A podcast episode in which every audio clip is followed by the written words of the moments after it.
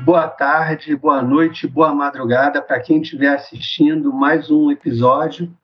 Agora com a Carol do Conta um, Carol Conta um Conto. Muito obrigado por, por ter vindo. Muito obrigado por participar. É, da onde você é, Carol? Bom, eu nasci em Goiânia, né? Mas eu moro em São Paulo desde os cinco anos de idade, né? Então eu sou mais paulista do que goianense. Tá, então você não é uma das escravas goianas do Morgan. Graças a Deus, não.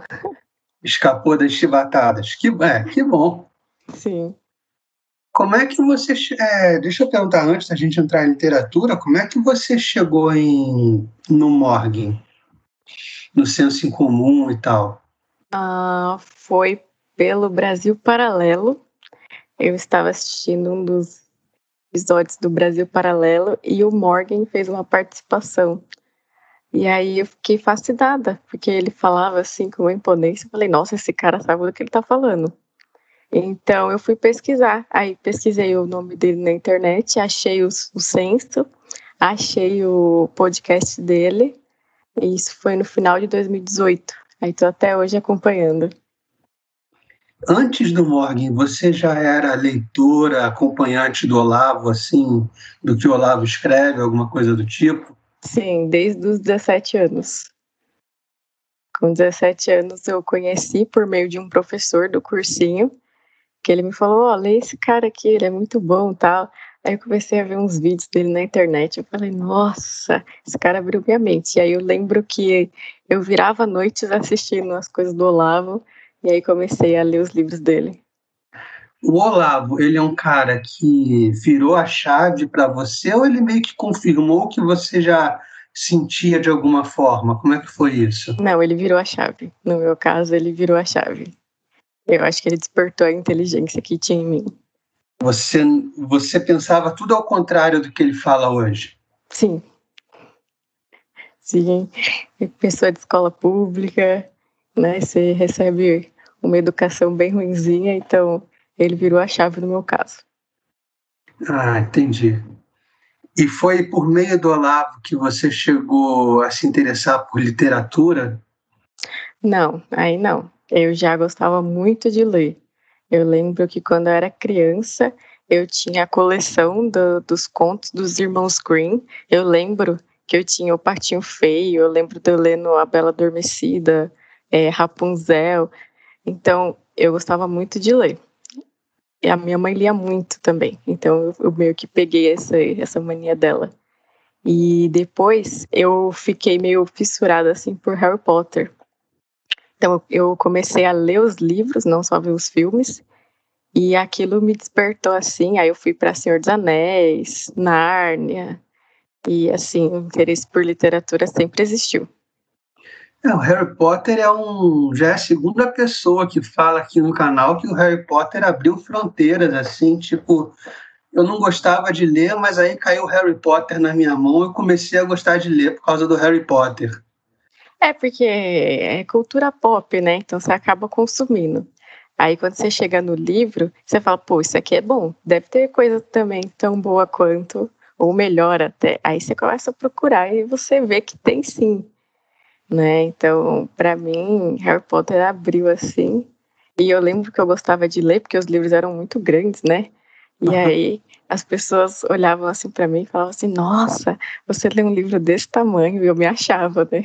Porque, porque eu li um livro grande. Mas tudo bem.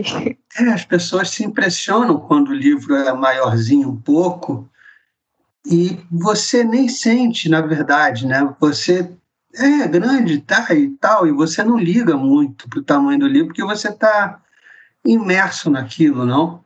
É, dependendo do, do livro, assim, você lê em três, quatro dias, independente do tamanho, né?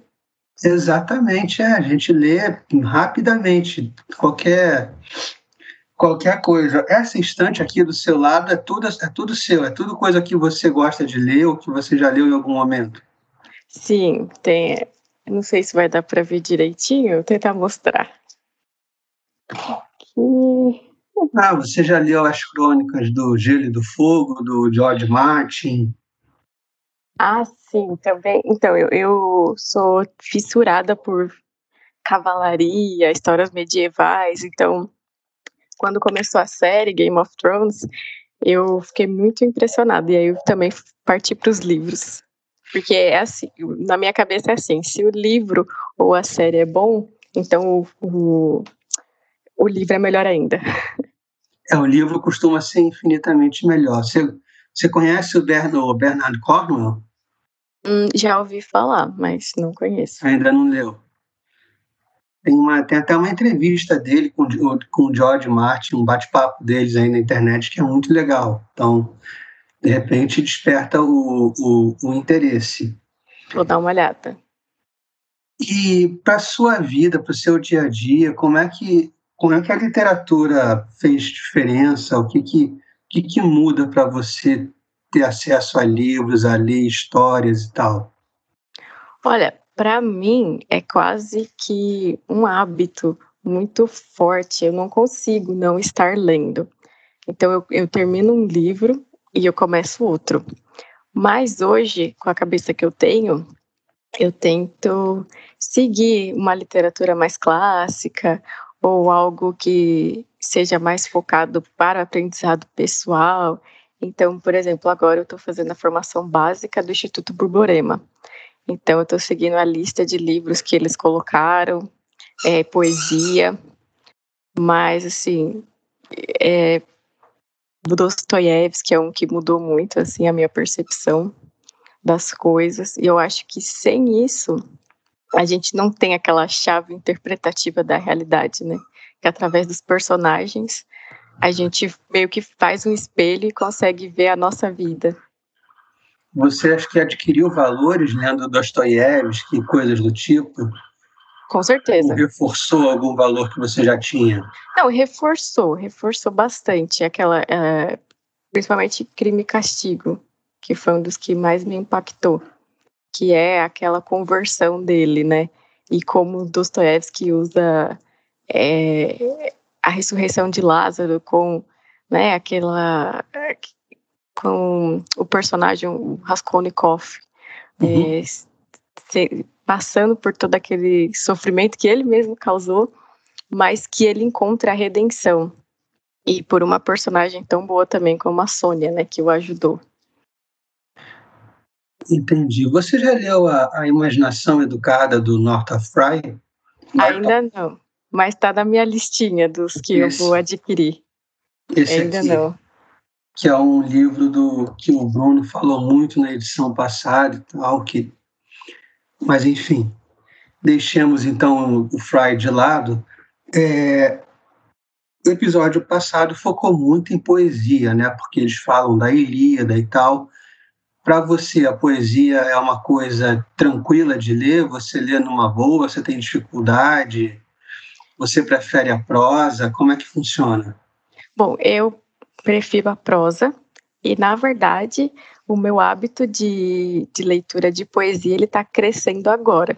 Porque, como eu uhum. mencionei, eu estou fazendo a formação básica do Instituto e eu percebi o quanto é, superficialmente eu lia poesia, né?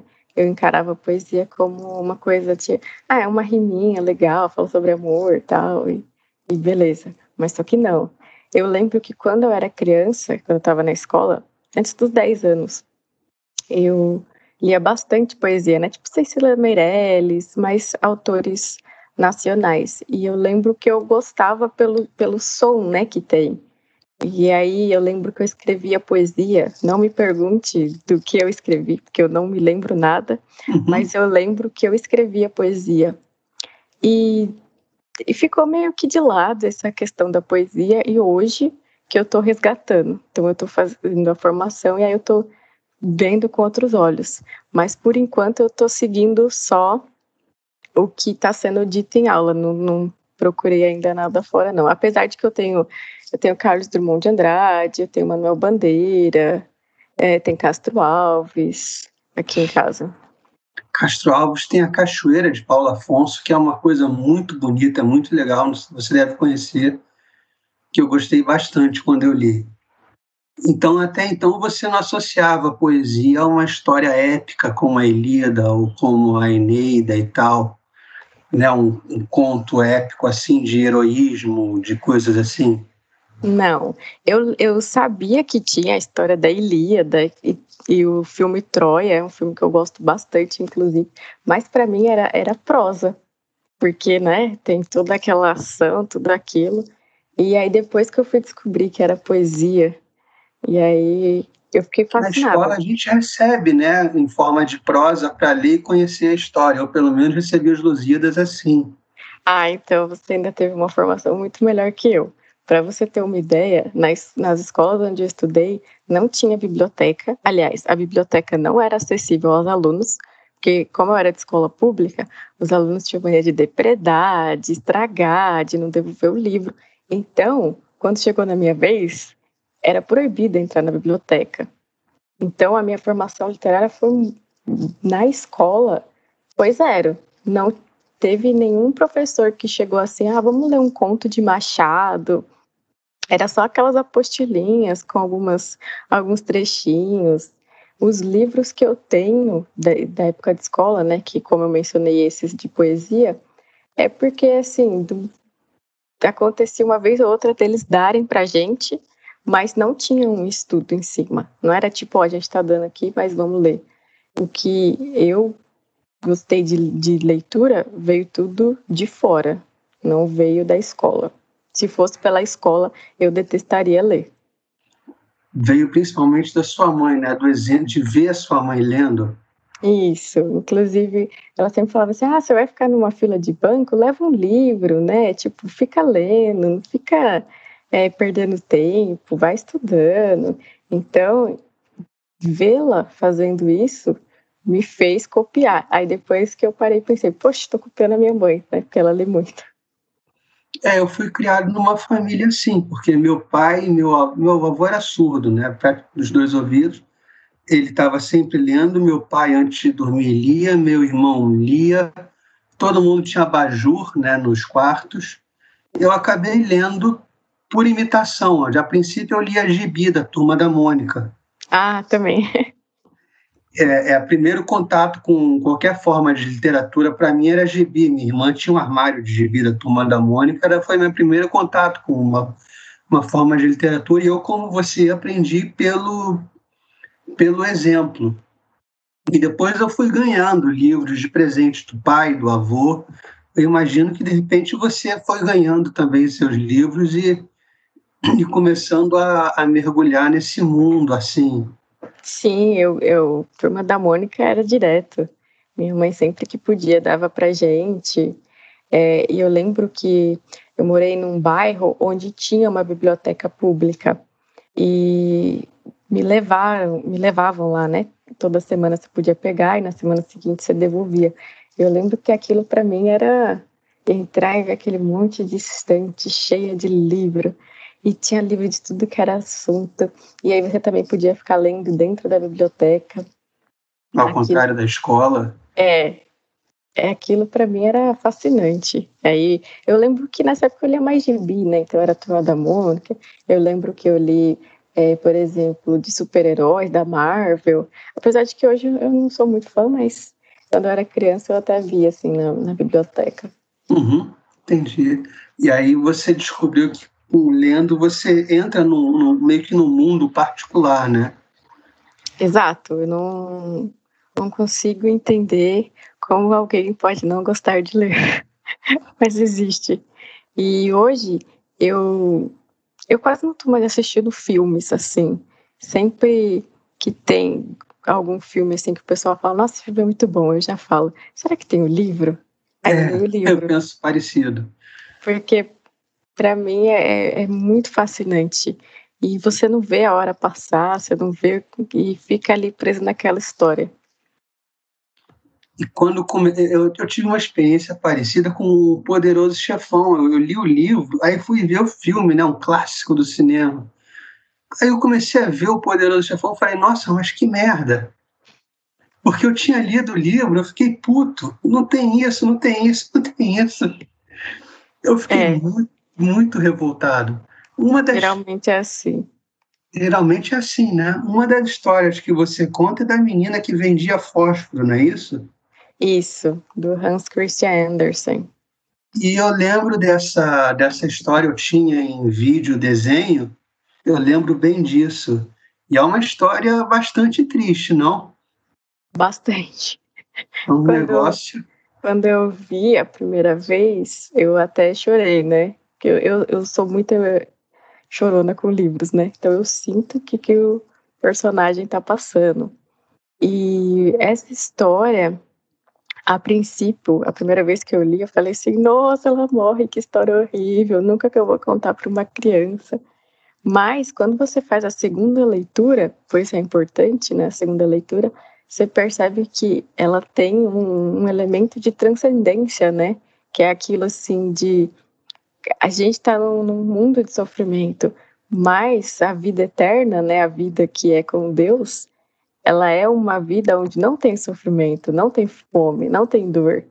E é isso, né, de trazer essa, essa coisa para a criança e também para os adultos, né, de que a gente morre, mas né, tem um lugar melhor para a gente ir, né. Eu acho que é, é essa a mensagem que fica do, dessa história. Daí eu posso concluir que você é cristã? Sim. E, e aí, uh, como é que o cristianismo, então, ele. Você já deve ter lido muito, muito a Bíblia também, e você, a Bíblia, você acha que te ajuda em termos de literatura de alguma forma? Os valores da literatura reforçam os da Bíblia? Ou alguma coisa assim? Bom, a princípio, a leitura da Bíblia sempre caiu para mim como uma questão de ah, a gente precisa ler porque é a nossa religião e tal. Mas hoje eu já vejo como esse elemento de literatura também. E aí hoje eu vejo, hoje eu estou fazendo uma, uma leitura, digamos, literária. Eu estou é, tô lendo toda a Bíblia, estou no Velho Testamento ainda. Estou uhum. lendo cada capítulo é, encarando como uma história mesmo, né, de literatura e não só também como um elemento para a nossa vida, para o nosso aprendizado, mas também não só como elemento de fé, né? Exato, mas também como literatura. E eu cresci assim é, dentro do cristianismo, né? Toda a minha família é cristã.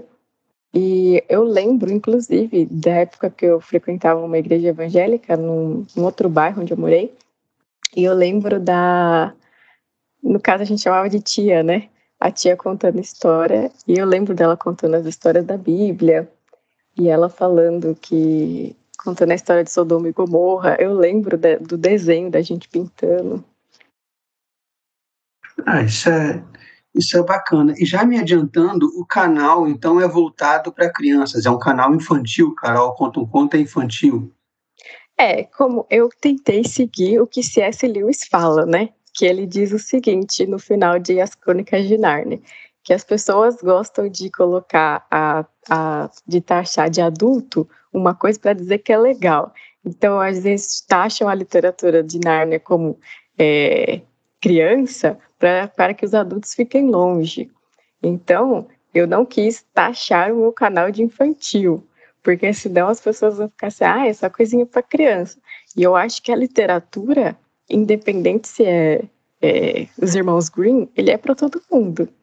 Inclusive, até hoje eu leio e eu fico fascinada.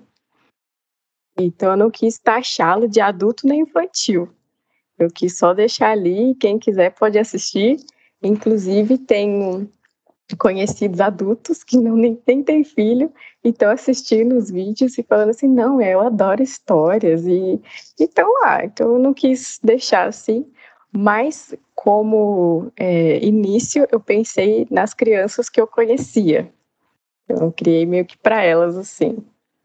Você levou para a internet um hábito que você tinha de contar a história para criança? Sim. Na verdade, em casa todo mundo é contador de histórias, né? Uhum. Eu percebi que aqui em casa todo mundo adora contar uma história e eu sempre fui aquela que gostava de é, contar uma história engraçada.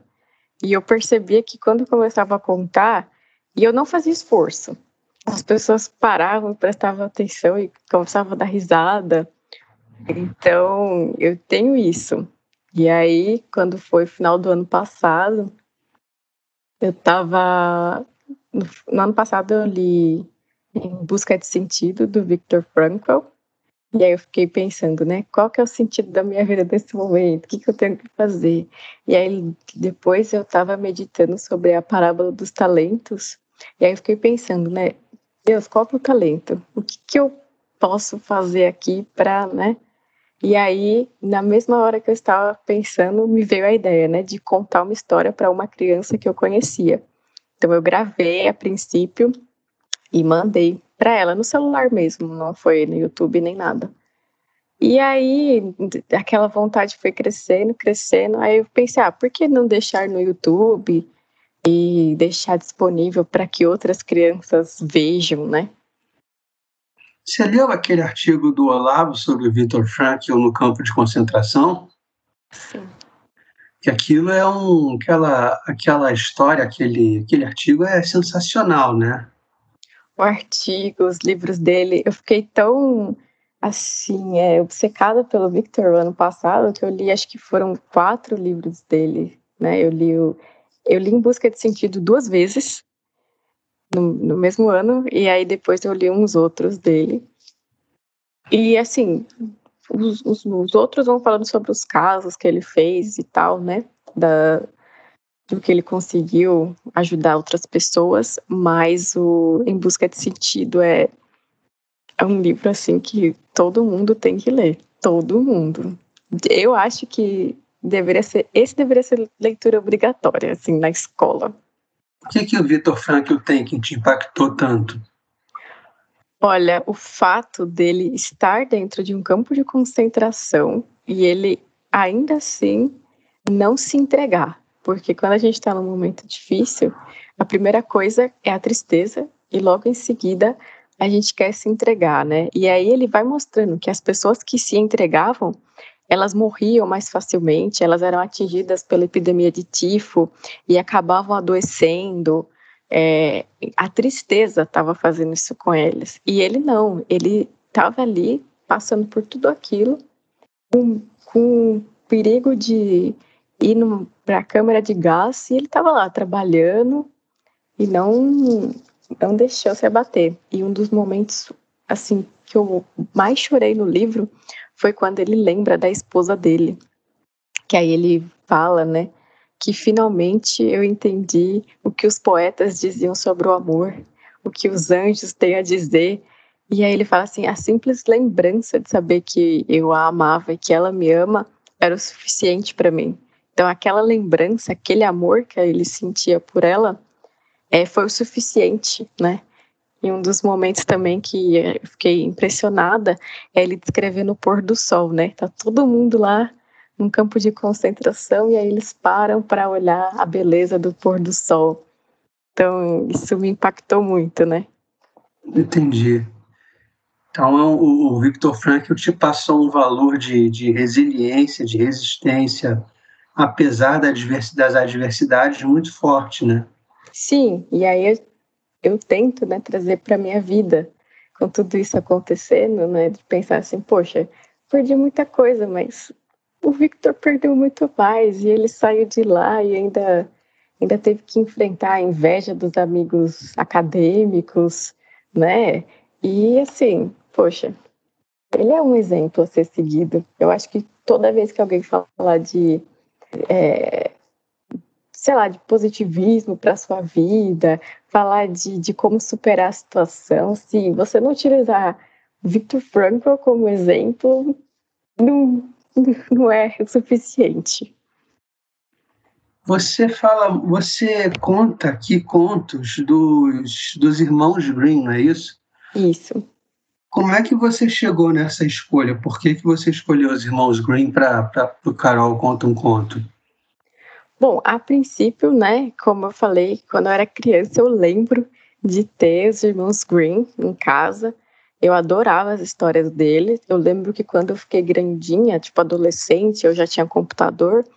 É, eu ouvi dizer que, ah, essas histórias dos irmãos Green tem a versão original, que é a versão, é, digamos assim, não para crianças, né, entre aspas. As mais cruéis, né? As mais cruéis. Aí eu lembro que eu pesquisava na internet, aí eu li tudo. Nossa, fiquei fascinada.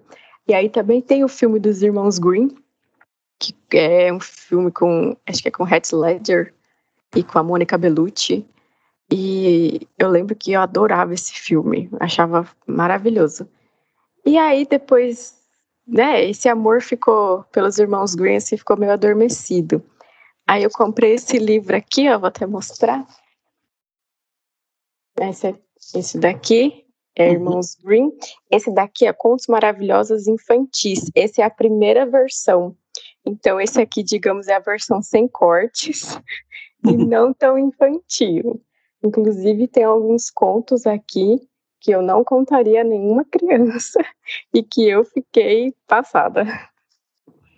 É tipo, a capa já é vermelho sangue, né? Isso, e assim, aqui tem todos os contos deles, tá? São 156 no total, se eu não estou enganada. E foi traduzido do alemão esse aqui, então até recomendo aí para quem gosta de literatura. Então eu pensei, poxa, essas histórias são é, tão legais e tinha histórias que eu não conhecia. E aí eu pensei, ah, vou começar a contar. Aí a princípio eu comecei a contar as que, que são menos conhecidas, como Moeda de Estrelas. Eu mesma não conhecia antes do livro. Aí eu percebi que as, as mais conhecidas também, como por exemplo João e Maria, continuam fazendo sucesso. As crianças adoram esse tipo de história ainda, mesmo que elas já saibam é, que, que existem outras versões, né? Mas e os irmãos Greens, eles têm algum, alguma série de valores que você que você admira? O que, que eles têm de, de de especial assim para você trazer para um canal de YouTube? O que eu gosto mesmo dos Irmãos Grimm são as histórias. Claro que eu acho a, a vida pessoal deles muito interessante, que eles é, recolheram todas as histórias do folclore, ajudaram a fazer o dicionário de alemão, né? Então, assim, o que eu gosto dessas histórias é que tem muito muita religiosidade neles, né? Então, tá sempre se referindo ao bom Deus, histórias que estão falando de Deus sobre virtudes, como por exemplo, é, a virtude da mansidão e da paciência, é, de se confessar. Também temos a, a virtude de ajudar o próximo aqui, do porquê que você não tem que ser mentiroso. Então, todas essas histórias vem tudo é, essa vem tudo junto aqui, né? E também o porquê que você não deve ser uma pessoa irada, uma pessoa invejosa, o que, que a inveja traz para sua vida. Então eu acho que por meio de historinhas a gente vai é, com... incutindo valores. Incutindo valores, exato. Mas você não pretende zerar esse livro no seu canal, né? Não, tem histórias aqui que eu não contaria, não. Tem histórias aí que você não, não se. E aí, como você não pretendendo zerar esse livro, você tem em mente no futuro algum outro autor, alguma outra coisa? Como é que você vai? Já tem um planejamento? Então, eu também tenho Hans Christian Andersen. Eu, te, uhum. eu tô com a obra completa dele aqui. Do, vamos pegar também. Ai. Aqui você tem a obra completa dele, são mais de 150 contos, só que esse aqui eu adquiri recentemente, então eu não terminei de ler. E também no meu planejamento tem Nárnia, inclusive eu já comecei a, a gravar uma das histórias para colocar no meu canal. Não vou gravar todas as histórias de Nárnia, porque também tem os filmes e tem histórias que é difícil você colocar assim num conto, né? Mas uhum. tem uma aqui que é O Cavalo e Seu Menino, que ela dá para você contar assim na, na internet, né? Fica legal. Mas Nárnia não é uma grande saga do início ao fim? Você vai contando capítulos de uma grande saga?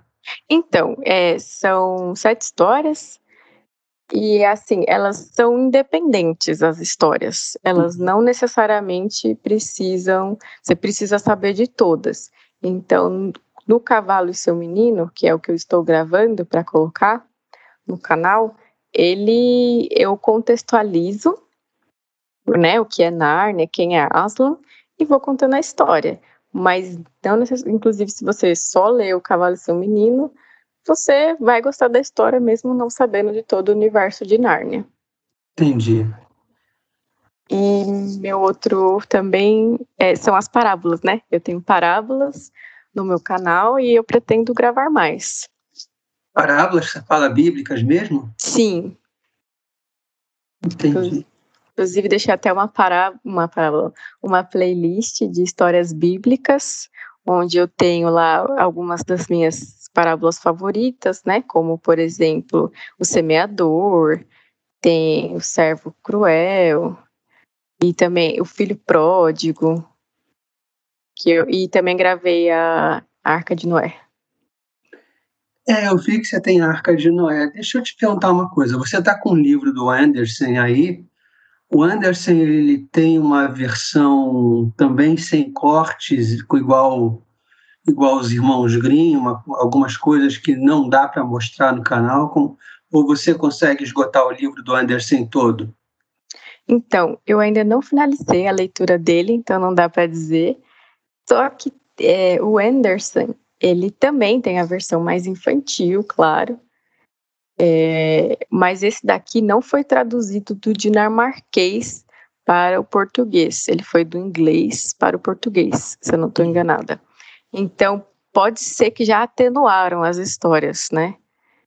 Pode ser que isso aconteceu. Mas das histórias que eu li até o momento, não teve nenhuma assim que eu falei, ah, que não dá para contar para uma criança.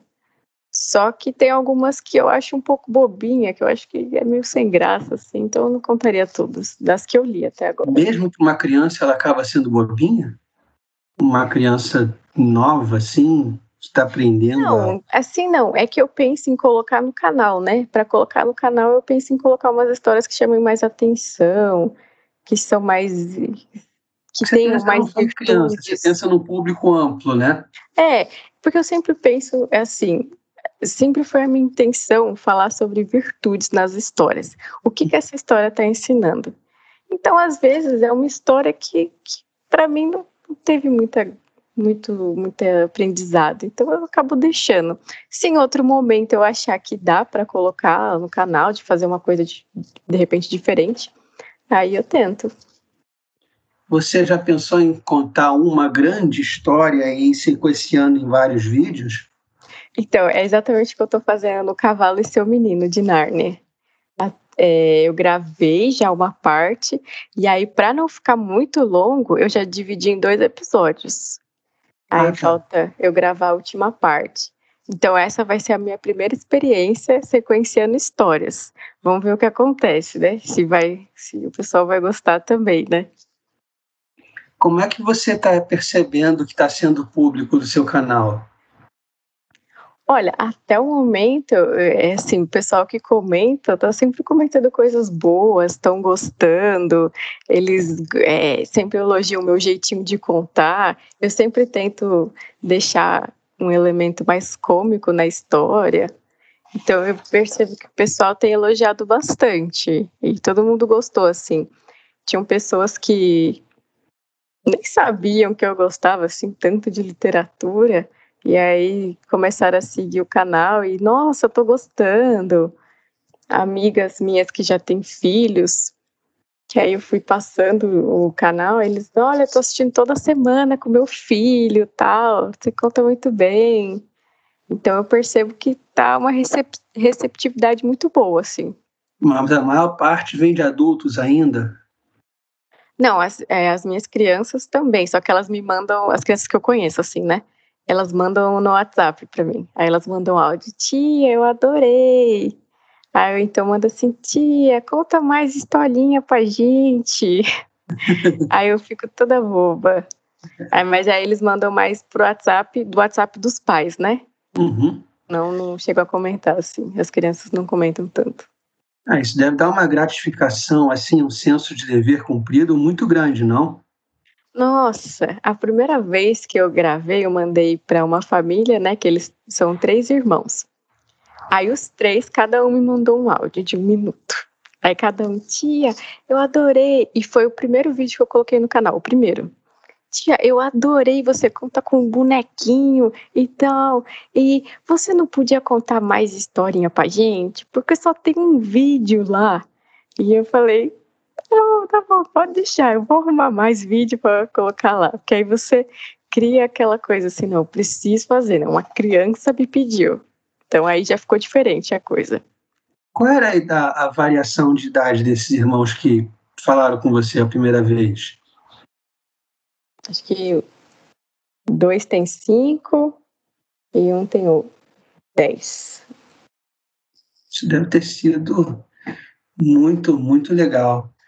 É, aí... assim, das crianças que, que eu sei que estão assistindo, eu tenho crianças de dois. Não, eu tenho uma recém-nascida também, que é filha de uma amiga. Então, assim, até 12, 13 anos eu, que eu sei, né, que estão assistindo. Agora, os outros eu já não sei tanto. Você reparou que o seu canal ele casa perfeitamente com aquela ideia que o Morgan fala para gente nas lives de fazer alguma coisa culturalmente que e sem ficar dizendo sou patriota, conservador de direita, bebi, popopó. Você quando fez o canal você nem pensou nisso, né? Você simplesmente foi atrás de um hobby, de uma coisa que você gostava. É, foi mais isso, assim. É, no, eu, hoje eu vejo que, ah, legal, a gente tá, eu tô fazendo alguma coisa, né, pela cultura, pelas crianças, mas é, foi mais um, um, dever meu, assim, né, porque como eu falei, estava é, meditando sobre a parábola dos talentos, e eu falei, o que que eu tô fazendo? Qual que é o meu talento? Né? Eu não Qual quero é a sua vocação, né? É, eu não quero ser o servo que enterra o talento. Então, se Deus me possibilitou isso, então que eu possa utilizar, né? E deixar ali quem quiser assistir vai assistir, independente se é patriota ou não, né? Porque a gente precisa disso, né? A gente precisa de literatura, porque se a gente só focar na política, a gente não Exato. quer nem mais saber de nada, né? Porque Exato. Que a literatura dá valores básicos que servem até para depois você olhar uma notícia, né? É, e falar, não, isso aí, é, quer saber? Deixa eu voltar aqui para as crônicas de Narnia, que está muito mais interessante. Então, eu sei, por exemplo, no meu ano de 2020, né, que foi um ano trancado dentro de casa, foi o ano que eu mais li. E assim, eu fiz leituras muito boas. E eu falo assim, cara, se eu não tivesse isso, eu acho que eu estaria muito mais depressiva, sei lá. Já teve alguma situação na sua vida, no seu cotidiano, que você se deparou e pensou, pô, se não tivesse a literatura me incutido valores, eu teria feito, agido de outra forma? Sim, eu acho que a questão a questão da mansidão, né, da gente aceitar um pouco as coisas e, e, e confiar, eu acho que isso está muito presente na literatura, até na Bíblia mesmo, né? Não, uhum. se a gente pega a questão de José do Egito, né, é Moisés, então a gente sabe que é isso, a gente está num, num mundo de, de expiação pro, e provas, de sofrimento, então, se a gente não tem esse amparo, e, por exemplo, eu pego muito na questão do Raskolnikov, se você não tem esse amparo da, da religião, da sua fé, cara, você vai cometer outro assassinato. E um atrás do outro. Porque a vida é isso, né? Aí você entra naquele, naquele pessimismo, naquele niilismo. A vida é essa merda mesmo, então eu vou, vou fazer merda. E não, você vê que tem uma saída, e teve uma saída até para o Raskolnikov, que já cometeu um assassinato. É, já abre o livro cometendo um, um, um, ato terrível, né? Exato. Eu acho que sem isso é, não tem como. Você leu o livro do Morgan também? Não, não. ainda não. O que você viu dele foram os, as lives, né, lá do censo, que ele dá aquele rage bonito que a gente gosta, e, e os artigos do, do censo. É, eu leio os artigos, eu também, eu acho que eu, eu já escutei quase todos os Guten Morgens, só um ou outro, assim, que o assunto não estava tão, tão interessante assim naquele momento, eu não assisti, não escutei, aliás, mas, inclusive, teve alguns que eu já escutei até duas vezes, duas, três vezes. É tipo do nazismo, já escutei mais de uma vez. Do nazismo. do nazismo. É, teve um dos meus favoritos é Você não é o que você pensa, você é o que o George Soros pensa por você. E esses Guten Morgen, eles vão te abrindo a mente, vão, como é que, como é que funciona para você? o Morgan traz muita informação histórica, muita coisa que assim você ignora totalmente. Então ele vai abrindo para você uma porta, você fala assim: "Caraca, eu nunca pensei nisso". E aí você olha, não é assim mesmo, né? Tipo, foi ocultado uma parte da história, a gente está tentando, está catando os pedaços, né? Tentando entender as coisas. Mas hoje eu sou muito mais receptiva por causa do coffee, né? Que aí o coffee já na minha mente. Entendi. Então hoje eu, eu vejo o Morgan e falo, é, você tá certo mesmo. Você, o Morgan, o Coffee, eles te, te levaram a, a, querer, a ter um interesse maior por história, mas assim, história mesmo, do mundo, da, dos países e tal? Sim, mas eu ainda não estudei muito, porque eu fico muito interessada, mas eu tenho uma, uma paixão muito grande por literatura. Então, quando o Olavo começa nas aulas do COF falando assim, vocês têm que é, ter a, a educação do imaginário, vocês têm que ler literatura, têm que ler literatura brasileira. Aí eu falei, então, peraí, eu vou começar desse jeito, vou fazendo. E um dos meus, sim, meu sonho também é ser uma escritora. E às vezes eu escrevo assim contos. Mas você escreve contos pensando mais ou menos no Anderson, nos Green e tal, e fazer uma coisa Não, parecida. é mais, mais no Machado. Ah, tem, Machado. Um, tem um livro do Machado que chama Contos, né? É, Acho que é Contos Fluminenses, não é isso? Ah, não, é Contos de Machado de Assis. Uhum. Aqui tem vários contos. Sim. Então, eles todos refletindo a situação cultural, moral do brasileiro. Então, é, é nesse tipo que eu consigo escrever. Inclusive, eu já escrevi um, um conto de um soldado, escrevi um conto sobre um governador. Ah, e tenho várias, vários inacabados aqui, mas contos. Você pretende como lançar uma coletânea sua, então? Pretendo. Não sei quando, porque eu tô, tô aprendendo ainda a escrever. Tô fazendo aquele exercício do Olavo, né? Imitando. Então, tô tentando imitar o Machado no momento. Mas contos como os Irmãos Green, é, não. não, ainda não. Mas eu escrevi uma história infantil, mas eu não publiquei, não. Eu escrevi esse ano. Entendi. Mas é, é uma história que, que, que, tenta ensinar a criança o valor da oração. É isso. Ah, isso é muito, isso é muito legal. Esse livro do Machado, ele tem a Teoria do Medalhão? Tem. Que é um, é um dos primeiros. Favorito. Tem, eu gostei bastante, mas os que eu gosto mais são aqueles que impactam muito. Então, um dos que me impactou muito foi é, Pai contra Mãe. Muito. Esse também é, esse é sinistro. Esse você fica assim, caraca, como assim? Como... É. O pai contra a mãe é, é, é, sensacional. E eu gosto muito de Igreja do Diabo também. Eu, esse eu não li. Esse eu não li. Vale muito a pena. Deve ter aí. Não, nesse, nesse, nessa coletânea não tem, não, que essa coletânea eu já li todo. Mas eu vou pesquisar, porque Machado de Assis você acha no, na internet, né? Também, você acha espaço. E Igreja do Diabo é um negócio sensacional. Vou até anotar aqui que eu vou. É dele também, eu posso te mandar depois. É, eu acho assim, o Machado é um, é um, autor genial, os romances dele são muito bons. Né, eu, eu confesso que eu gostei mais dos contos. É, eu acho que um dos erros da escola foi querer botar romance do Machado para a gente não conto. Exato. Se mostrasse para a gente, olha, isso aqui é o é o pai contra a mãe, leiam, a gente ia ficar impactado, ia gostar e falar, caramba. Ou então mesmo a teoria do medalhão para você, porque a é. princípio você dá risada, né? Você fala, não, o cara não vai fazer isso.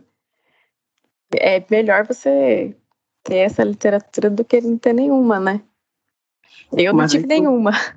Quando você vê a teoria do medalhão e, e, e começa e levanta do livro e começa a olhar para os lados e fala, cara, é isso.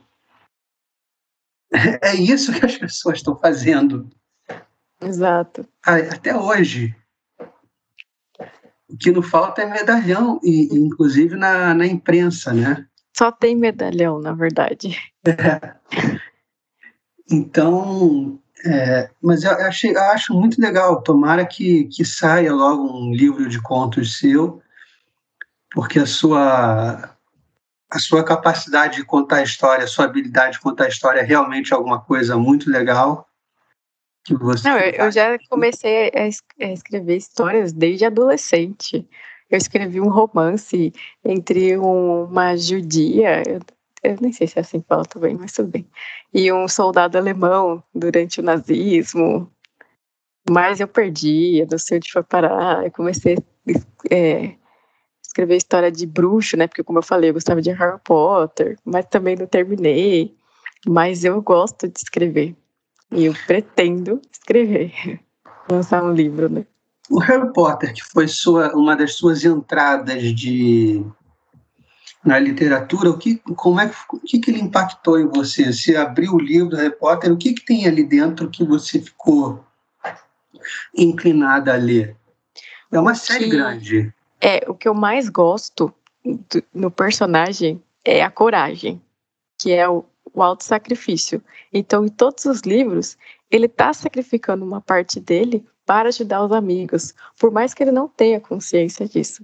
Então, o que mais eu gostava era da coragem do personagem, o Harry, no caso, e é, as aventuras, né, que vão acontecendo, ele lutando com o basilisco, quadribol, é um negócio assim que você fica fascinado. E aí, hum. quando eu fui pro Senhor dos Anéis, eu fiquei mais fascinada ainda. Pelos mesmos motivos?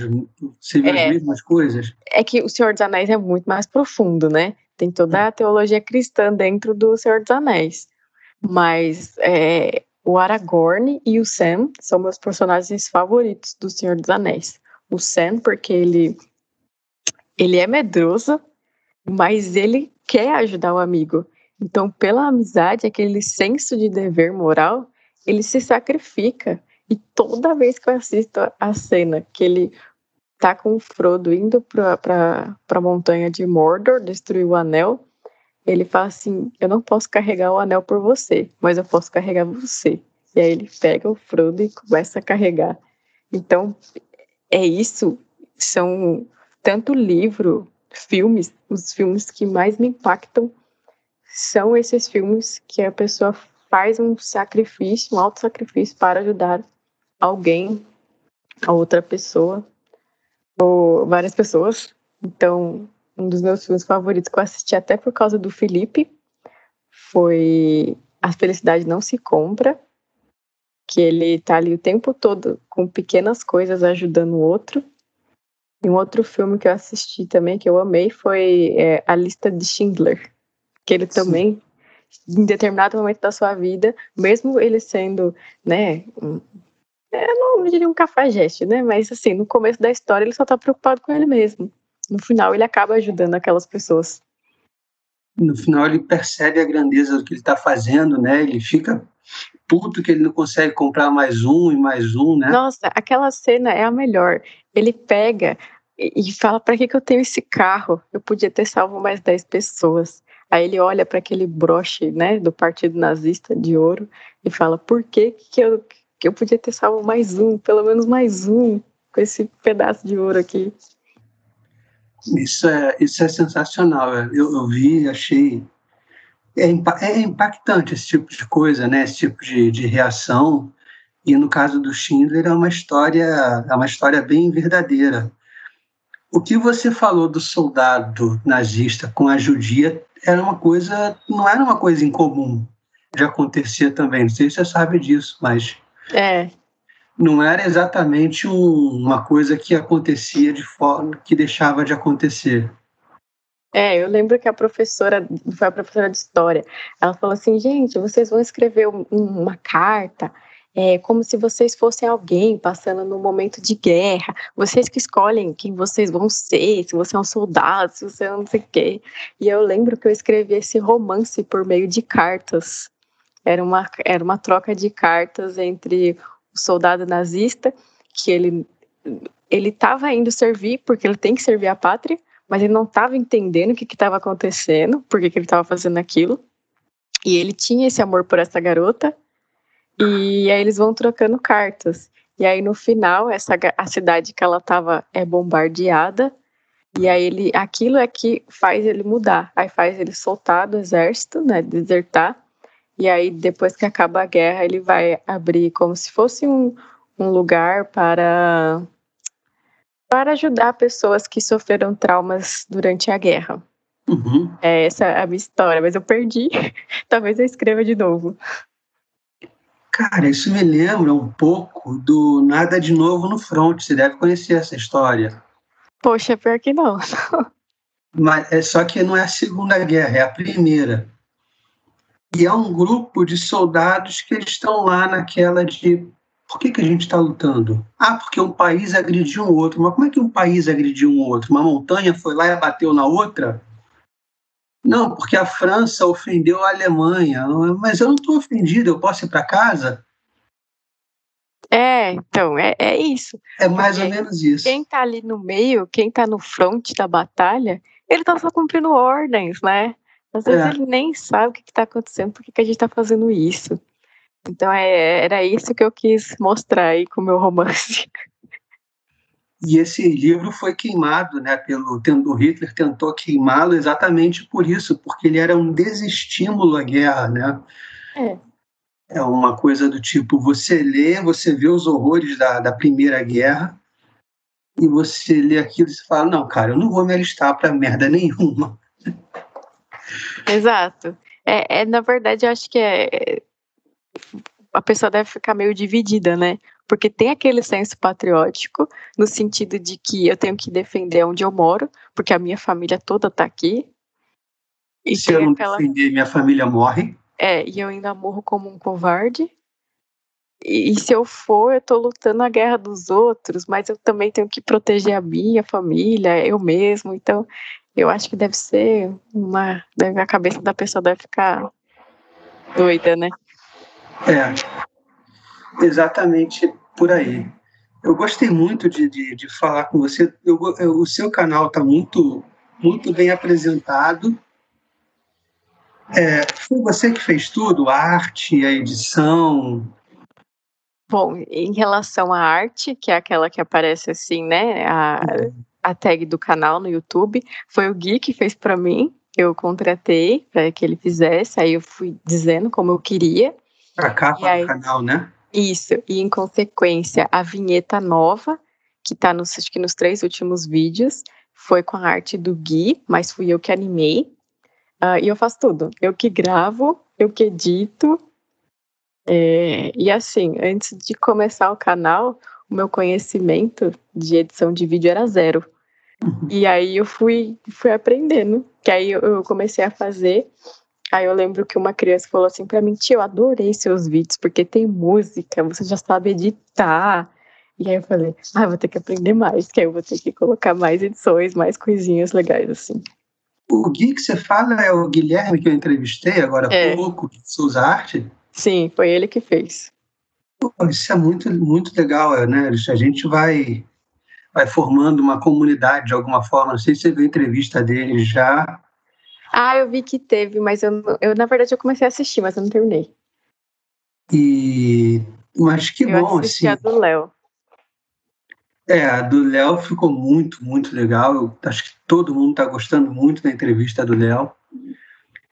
E de então, tirando a capa aqui, essa, essa imagem de capa que foi feita pelo Gui, todo o resto, todo o trabalho seu, se você se forçou a aprender alguma coisa para para levar essa sua arte para várias pessoas, né? Isso. Então, toda vez que apareceu um problema, eu aprendi a fazer. Então, meu celular não estava gravando muito tempo, então eu aprendi a, a fazer cortes e depois juntar o vídeo. Aí eu tive que aprender como que coloca a vinheta. Aí você fica no YouTube, vai vendo aqui, um outro ensinando, ver qual programa é mais fácil. Aí depois, ai, poxa, eu preciso cortar. Aí eu vou aprender a cortar. Aí eu preciso fazer não sei o quê. Aqui, a arte do Gui. É, essa mesmo. Foi o Gui que fez. Ficou muito, muito legal. Eu gosto do, do, do traço dele, né? Eu gosto do, dos desenhos que ele faz. É, são muito bonitos mesmo. Aí eu entrei em contato com ele no Instagram e perguntei, né, se ele não podia fazer para mim e tal. Aí a gente foi acertando os detalhes. E você conheceu o Gui pela live do Morgan? É. Sim, que aí eu vi que ele postava desenhos. Aí eu entrei no Instagram dele.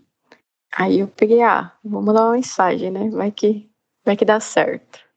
É, deu certo, acho que deu muito certo. O Gui é um cara talentosíssimo e você também tem um talento excepcional. É, é legal ver essa, os talentos se combinando e, um, e a gente e meio que formando uma comunidade de pessoas que talentosas como você, o Gui, o pessoal do Anônimo. Não sei se você já ouviu o, pod, o bookcast deles. Sim, eu estou inscrita. Estou inscrita. Eu não assisti todos, né? Eu assisti o primeiro só. Já gostei da música de intro, né? Que eu gosto de rock. É, não, ali é a mão do, do Chico Castellano, que é, que é um cara sensacional e ele é especialista nisso. De repente, para o seu canal, ele faz alguma coisa, não sei, porque de música, assim, dessa parte sonora, o Chico é o, é o grande mestre, né? Ah, sim. Então, enfim, eu achei muito legal conversar com, com você. Obrigado mesmo por participar, por, por dispor do seu tempo de, de da gente falar, principalmente de, de literatura, de tudo. Imagina, foi um prazer. Fiquei muito lisonjeada também com o convite. E eu vou, vou upar no, vou botar no canal já já para o pessoal assistir.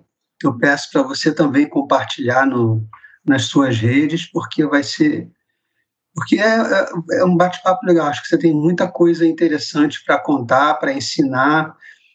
E essa coisa de você usar os contos para passar virtudes e tal, achei é uma ideia sensacional, né? Na verdade, as histórias ah, eram para isso, né? É que hoje acho que perdeu um pouquinho.